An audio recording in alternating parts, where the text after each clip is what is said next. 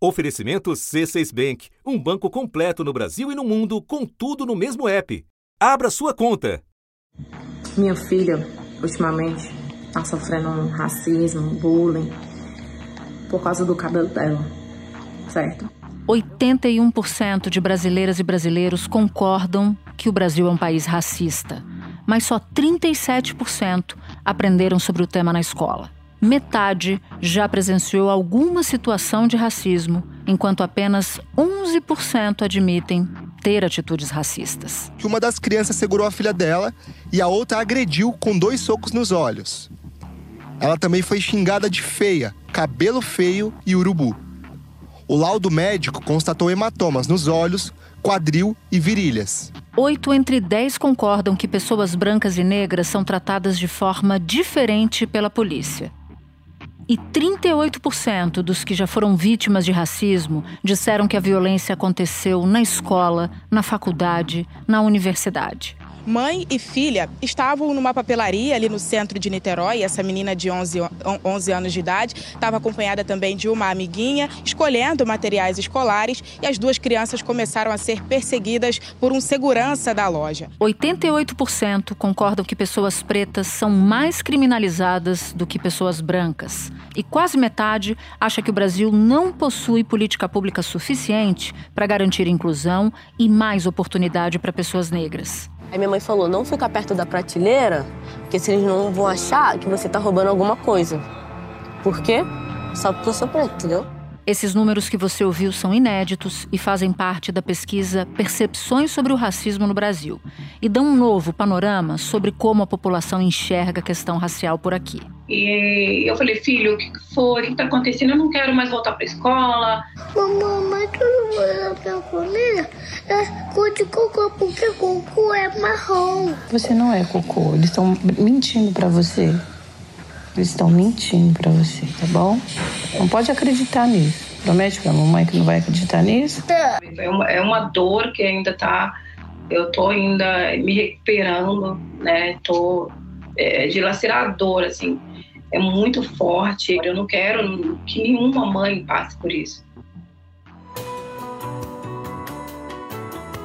Da redação do G1, eu sou Natuzaneri e o assunto hoje é como o Brasil vê o racismo e a importância de uma educação antirracista nas escolas. Um episódio com dados inéditos que indicam que o brasileiro enxerga no racismo o principal gerador de desigualdades no país e qual o papel das comunidades escolares na luta antirracista.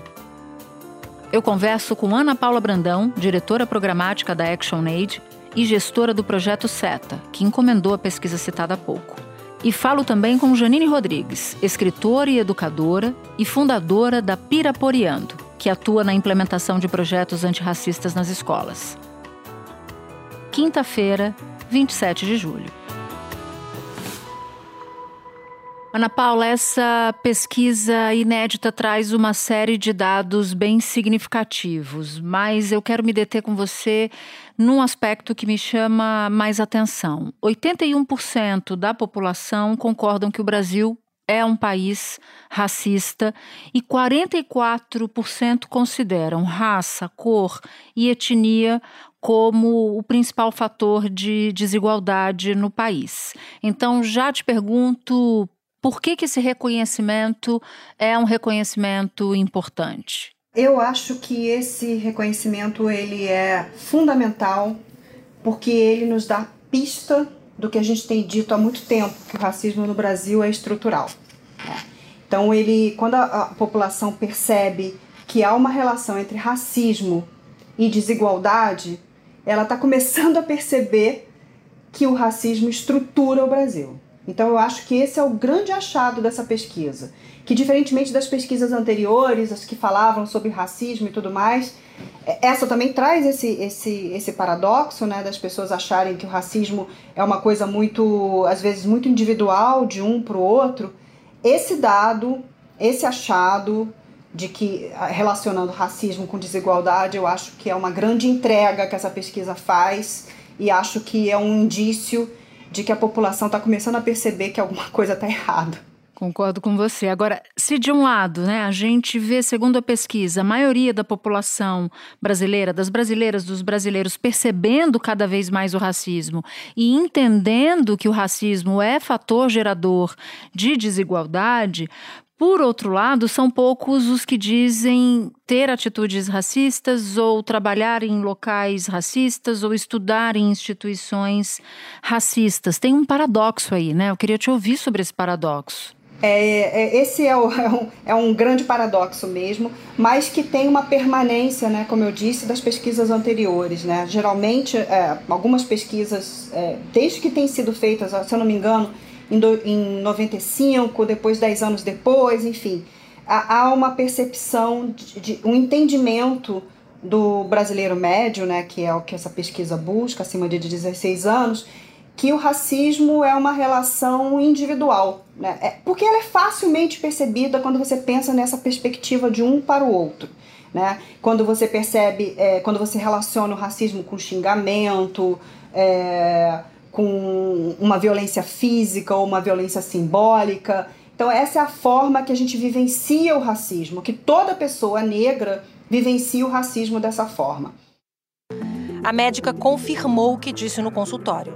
Eu disse o seguinte, que, é que as pessoas de cor, é, eles têm um cheiro mais forte. Pela minha experiência de 44 anos como ginecologista, atendendo a, a, a todos os tipos de mulheres, a negra tem um cheiro mais forte. Olha, do ponto de vista científico, eu desconheço essa relação. Você pode ter algum estudo, sim, mas não tem robustez científica. Isso não tem é, uma grande robustez a ponto de ser considerado uma verdade científica de forma nenhuma. Mas aí, se você não vê se você entende que o racismo é uma violência física, um xingamento, se você não faz isso, então você acha que você não é racista e você acha e você também não convive, porque isso é tão violento que você não convive com pessoas que fazem isso. É sempre o outro, o outro mais distante que é o racista. Então ele sabe que acontece, mas não é ele. E não é com ninguém com que ele frequenta. É a primeira vez que eu vejo em pesquisas é, esse elemento de perceber que o racismo é um vetor de desigualdade no Brasil. Então, acho que essa é uma mudança. Não, sem, sem dúvida nenhuma. E, e é esse, essa explicação que você nos dá, né? Como o brasileiro médio, a brasileira média percebe o racismo é, quando ele é um ato violento mas a pesquisa me parece dar pistas, dar indícios de que esse brasileiro, essa brasileira que estão na camada média da sociedade passaram a entender que o fato de não ter estudantes negros nas escolas particulares ou professores negros em escolas particulares ou candidatos negros que passam em vagas para em disputas para vagas em empresas que isso faz parte do tal racismo estrutural, né? Tipo, eu posso entender assim que essa pesquisa dá pistas de que as pessoas estão entendendo mais essa segunda parte, não apenas o paradoxo, é isso? É isso, eu totalmente concordo. Eu acho que a população brasileira está percebendo que, que o racismo, sendo ele estrutural, ele acaba impedindo uh, ou criando ou, ou, marcando posições sociais muito definidas, né? Então você vê é, famílias, gerações de famílias na mesma situação econômica, na mesma situação financeira, às vezes famílias inteiras que foram, principalmente mulheres negras, que foram empregadas domésticas, a avó, a mãe, a filha, a neta sendo empregada domésticas, ou seja, você não vê, você não se reconhece no campo político, você não se reconhece como um, um, um, cargo numa empresa, você não vai nos lugares, nos territórios e você não vê pessoas negras. Então a população começa a perceber isso e se questionar é, por quê, né? Sim. Como isso acontece? Eu acho que falta justamente a percepção é, de que isso é um racismo estrutural. Tá? Eu acho que essa, esse conceito ainda está distante da população. E como é que faz para popularizar isso? Como é que faz para que as pessoas entendam que quando elas entram num recinto e elas só veem pessoas brancas, que isso é um, um, um, sintoma de racismo estrutural? Esse é o, o grande pulo, né? É, o, é, o, é, o grande, é a grande dif dificuldade que a gente tem de comunicar isso melhor É, eu acho que é educação. Eu não vejo outra solução a não ser educação. A gente precisa falar disso hum, abertamente. A gente precisa lidar com isso. A gente não pode escamotear e deixar de falar sobre isso.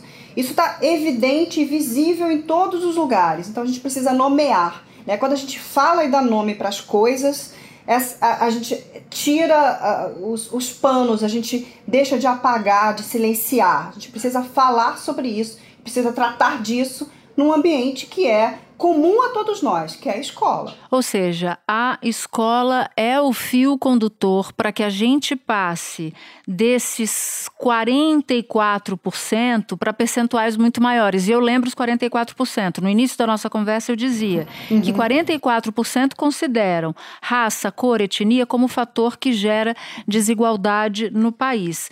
Ou seja, projetos nas escolas, projetos educacionais que abordem questões de raça e que abordem uma sociedade, né, que, que falem da importância de uma sociedade antirracista, te parece o único caminho possível? É, eu acho que ele é o caminho mais seguro, ele é o, é o caminho que vai, de fato, construir um novo sentido, mas ele também é muito demorado. É, eu, uhum. é bom lembrar que a gente tem 20 anos da Lei 10.639, aquela que foi criada em 2003, aquela que fala da obrigatoriedade do ensino da história e da cultura africana e afro-brasileira na, na educação básica. São 20 anos. E até agora você não conseguiu a sua plena implementação. A melhor forma, na, na, na minha posição assim, para você começar a abordar né, esse, esse tema da Lei 10.639 é fazer ela realmente funcionar. Que ela funciona para reconhecimento de um povo que foi, foi tirado da história. Então, se esse povo foi tirado da história, ele tem que ser trazido para a história. Então, é coerência da lei, é levar a lei a pé da letra. Ou seja, o racismo também impede cria seus mecanismos para que isso não, não caminhe como deveria caminhar. O que eu acho, né, o que várias outras pessoas, e corroborando o que várias pessoas dizem, é urgente que a gente implemente a Lei 10.639, mas a gente precisa criar outros mecanismos também. A gente tem uma legislação muito boa, a gente tem um marco legal muito interessante, a gente tem legislação. O que a gente precisa é implementá-la, é cobrar que ela seja implementada, é educar a, as, as estruturas policiais e judiciárias desse país, elas precisam também é, ter esse letramento racial e investir na educação. E investir na educação, seja ela escolar ou não, ou não escolar. Tem até um, outros dados da, da pesquisa que me, me parecem importantes. 79% das pessoas concordam que a abordagem policial é baseada na cor da pele, no tipo de cabelo e no tipo de vestimenta. Vou além. 88% concordam que as pessoas pretas são mais criminalizadas que as pessoas brancas. 84%, Ana Paula, concordam que pessoas brancas e negras são tratadas de forma diferente pela polícia. Então isso é muito contundente. E eu até disse na minha pergunta, né, se a educação era a, a, a, única forma possível, talvez não seja a única, né? Talvez seja a principal. Mas como você disse, é um processo muito demorado. As escolas, né, tanto públicas quanto privadas, elas precisam acordar para isso as escolas que têm projetos, intensificar esses projetos, e as escolas que não têm projeto, implementar o quanto antes e de preferência com incentivo do Estado, do poder público, né? Exatamente. Então a gente já sabe e não faltam dados, informações para isso, que a implementação da lei está demorando, está muito lentamente, está incipiente. É, se você não adianta só uma legislação se você não tem orçamento, né? Claro. A gente não vê essa institucionalidade da Lei 10.639 na Secretaria de Educação. O que a gente vê são professores imbuídos dessa, dessa importância, entendendo essa importância, gestores bem intencionados, mas você não tem o Estado presente, né? Ela não pode ser uma política de governo, ela tem que ser uma política de Estado esse, esse impacto, essa história, ela precisa ser contada, ela precisa ser relatada, ela precisa ser traduzida também. Muitas vezes, durante o processo de educação, é o acesso do conhecimento europeu. Então, trazer as contribuições do continente africano, e aí especificamente o Semanu Leonel faz um trabalho maravilhoso, que é não só falar do continente africano, mas falar dessas diversas Áfricas, né? E das diversas é, vivências, línguas, culturas, alimentos, tradições, religiões, visões de mundo, que vai impactar diretamente né, a população afro-ameríndia, é, né, a população afro de toda a América, mas principalmente a população afro-brasileira. Esse olhar mais visível do racismo, que é a violência, essa ninguém quer. Mas ela não entende que ela está entranhada em todas as estruturas do país. Eu acho que essa que é, é um grande paradoxo da pesquisa, né? Ela até percebe isso da polícia, mas ela não entende o que isso tem a ver com educação, né? Ela não entende o que isso tem a ver no seu dia a dia. Ela não se reconhece no meio disso tudo, seja ela uma pessoa negra ou uma pessoa branca. Então isso é muito difícil, é muito confuso. Eu acho que a gente. É, é o silêncio que a gente viveu durante décadas de não falar sobre, abertamente sobre o racismo deixou essa marca, sabe? Tem algo que ilustra, um número da pesquisa que ilustra bem. A gente dizia, então, no começo da nossa conversa, que 81% concordam que o Brasil é um país racista. Mas olha só, 65% concordam com a criminalização do racismo no país. Ou seja, tem um gap né, de pessoas que veem o Brasil como país racista, mas que uma parcela acha que não deve ser criminalizado o racismo. Então, isso é muito contundente, né? Isso é muito decepcionante. Agora, eu queria fazer uma pergunta para você, aproveitar a sua presença aqui, para que você nos explique, se possível, como o racismo se dá dentro das escolas e que impacto ele produz sobre as crianças. Tanto as crianças que são vítimas do racismo, quanto as que não são vítimas do racismo. Olha, o racismo ele é violento demais, né? Para as crianças em geral. É, é para todo mundo, óbvio.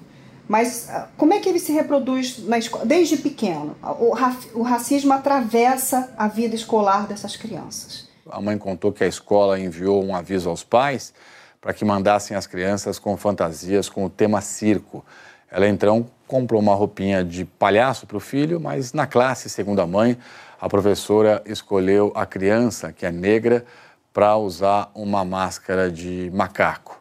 Ela, desde do, do, da educação infantil, quando a professora não sabe cuidar do cabelo dessa criança, quando essa criança não cabe no ideal do, do aluno perfeito, quando essa criança não corresponde àquela imagem que a gente está no nosso imaginário do livro escolar, do livro paradidático, enfim, é, essa criança é uma, é uma criança que é estranha, né? Ela é diferente e isso atravessa a vida dela. Ela é a que tem o pior desempenho escolar, é a criança que mais evade da escola, é essa criança que acaba de alguma forma é, ficando com uma defasagem idade série. Isso vai atravessando a vida escolar de todas elas e desemboca no mesmo lugar que a gente está tendo agora, de uma má empregabilidade, de, um, de uma não colocação no mercado formal de trabalho ou dos salários mais baixos. É, a gente cria um círculo vicioso muito complexo, né? As pessoas pretas e pardas continuam com menor acesso a emprego, educação, segurança e saneamento. A proporção de pessoas pobres entre pretas e pardas era o dobro da porcentagem entre brancos. E a taxa de desemprego atingiu 11,3% para a população branca, mas chegou a 16,5% para a preta e 16,2% para a parda. Mais da metade dos trabalhadores do país era preta ou parda mas ocupava menos de um terço dos cargos de gerência. Na remuneração, a desigualdade se repete. O rendimento médio dos trabalhadores brancos superava muito de pretos e pardos. A escola é talvez o pr primeiro espaço onde a criança vive o racismo. Isso é muito triste. É, mas é também o lugar onde a gente vai transformar. Porque é ali que, que, é, que, é um, que é a arena de luta, que deve ser a arena de luta de todos nós, sabe? Porque toda criança vai para a escola. Então é ali na escola, na convivência das crianças negras e das crianças não negras, das crianças brancas, e que você precisa trabalhar essa questão da, da equidade racial. É lá a nossa arena de luta.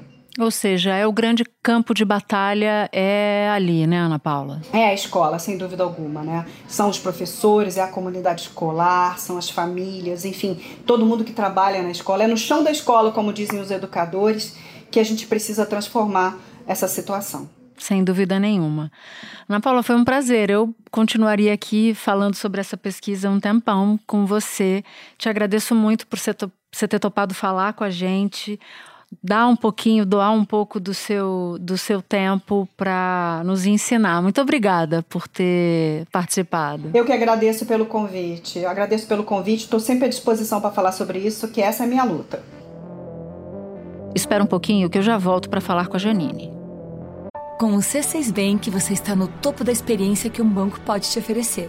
Você tem tudo para sua vida financeira no mesmo app, no Brasil e no mundo todo a primeira conta global do país e atendimento personalizado, além de uma plataforma de investimentos em real e dólar com produtos exclusivos oferecidos pelo C6 em parceria com o JP Morgan Asset Management. Quer aproveitar hoje o que os outros bancos só vão oferecer amanhã? Conheça o C6 Bank. Tá esperando o quê? C6 Bank.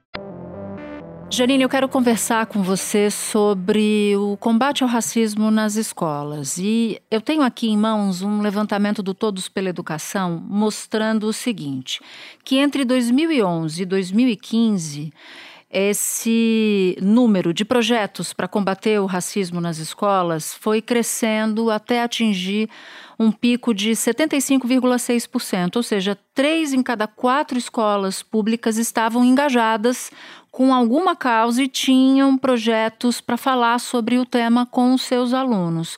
Só que nos anos seguintes, Janine, esse número só caiu. Então eu queria começar te perguntando o que, que explica essa trajetória de alta, seguida de uma queda bem abrupta, bem brusca, e além do que explica, qual é o seu diagnóstico dessa, desse cenário? Bem, acho que é importante falar das conquistas que nós tivemos aí ao longo desses anos, né? É, desde a criação da lei 10.639, que é uma lei federal, né, que faz parte da LDB, que é uma grande conquista, principalmente por conta aí do fruto do trabalho do movimento negro no Brasil. É, a lei de cotas também, né, que é super importante, que também é uma grande conquista.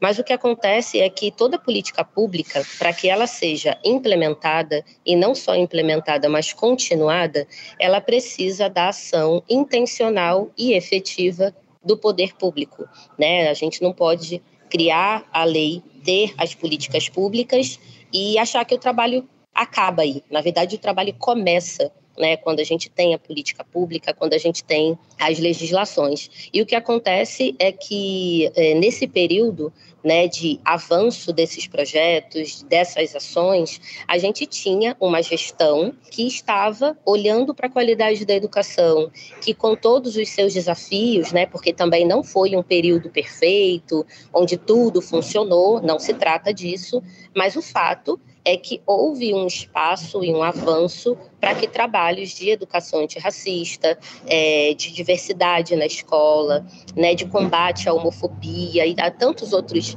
temas de violência social que a gente tem, mas sobretudo racismo, encontrou um espaço né, de atuação, de investimento. Então, a gente vê o reflexo disso acontecendo ali, né? E por isso também esse crescimento. Agora, por outro lado, a gente vê o contrário disso nos últimos anos. A ministra do Supremo Tribunal Federal, Rosa Weber, concedeu um prazo de 10 dias para que o presidente Jair Bolsonaro preste informações sobre políticas públicas voltadas para a população negra. A ministra Rosa Weber é relatora de uma ação de sete partidos e uma organização da sociedade civil que acusa o poder público de atos e omissões que levam à violação sistemática dos direitos fundamentais da população negra. A ação pede que o governo seja obrigado a elaborar um plano de enfrentamento ao racismo. Não à toa, a violência nas escolas aumentou. Agora, tem uma lei que vai fazer 20 anos agora que prevê o ensino da cultura e da história afro-brasileira dentro das escolas. Essa lei está sendo aplicada na sua, na sua avaliação? Ou a queda no número de projetos também impacta esse conteúdo ensinado? Eu imagino que sim, né? Sim, com certeza. Essa é a lei que eu citei agora há pouco, né, a 10.639, que é um motivo de muito orgulho para nós, educadores e educadoras. A lei ela não vem sendo implementada como deveria. Né? Então, o próprio estudo né, do Todos pela Educação, assim como outro estudo também muito importante, que foi feito com Guilherme 10 e o Instituto Alana, mostram né, que um número muito pequeno de municípios, né, de escolas de educação básica estão cumprindo a Lei 10.639. Mas eu, eu acho que é importante a gente falar dos problemas, mas eu acho que também é importante a gente falar do que está sendo feito. E nesse sentido, né, esses estudos eles já são aí indicadores de como a gente vem avançando, porque o Brasil ele tem um problema grave que é não medir impacto não só na área da educação, mas em várias outras áreas também, né?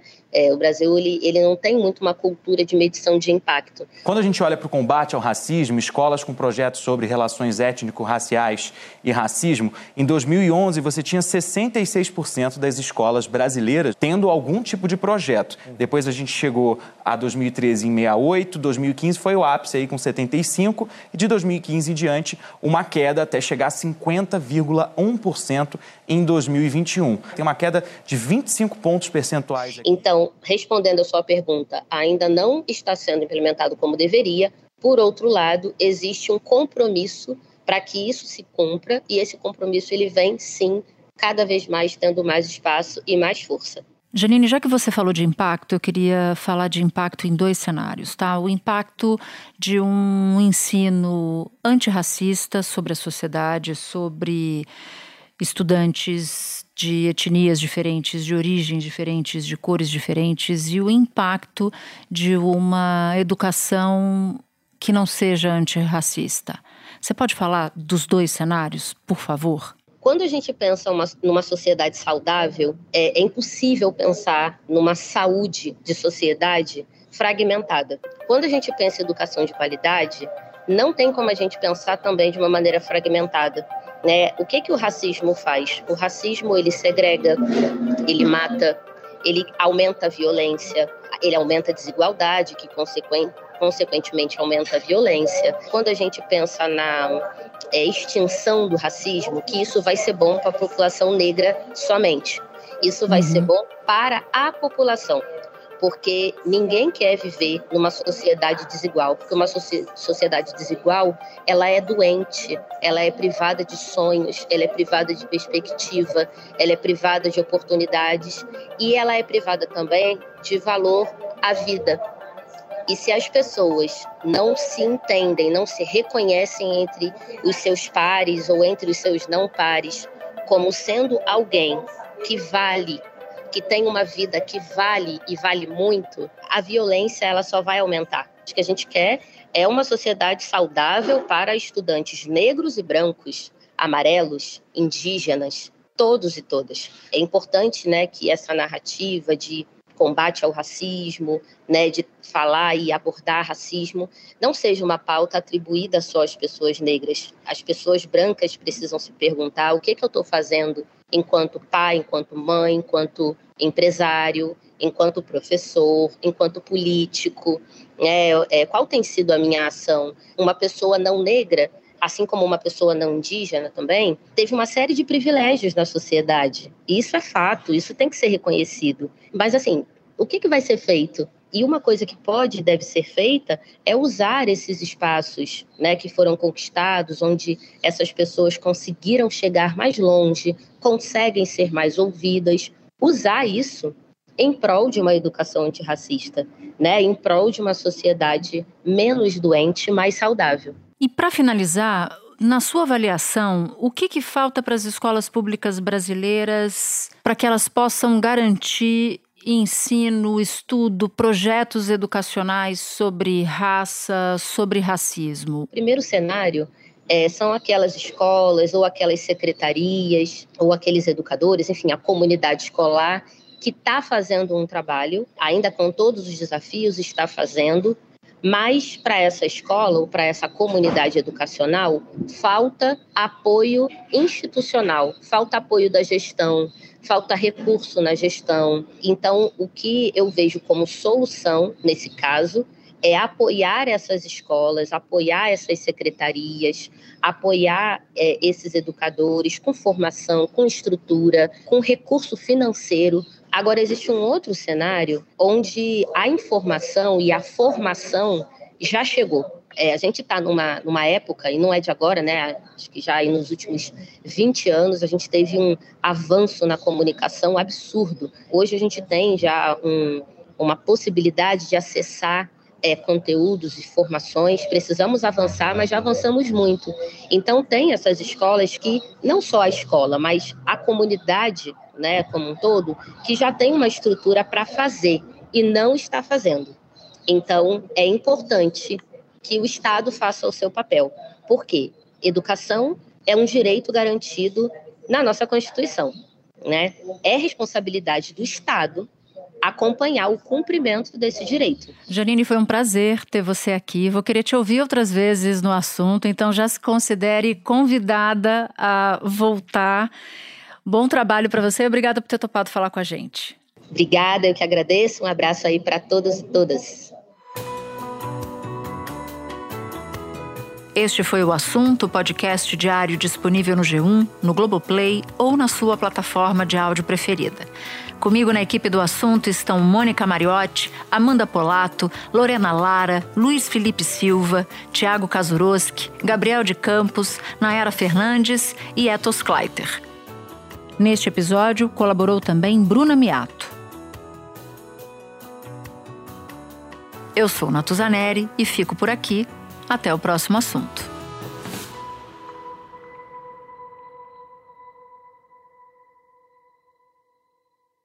Você no topo da experiência financeira que um banco pode oferecer. Escolha um banco completo no Brasil e em qualquer lugar do mundo. Abra sua conta no C6 Bank.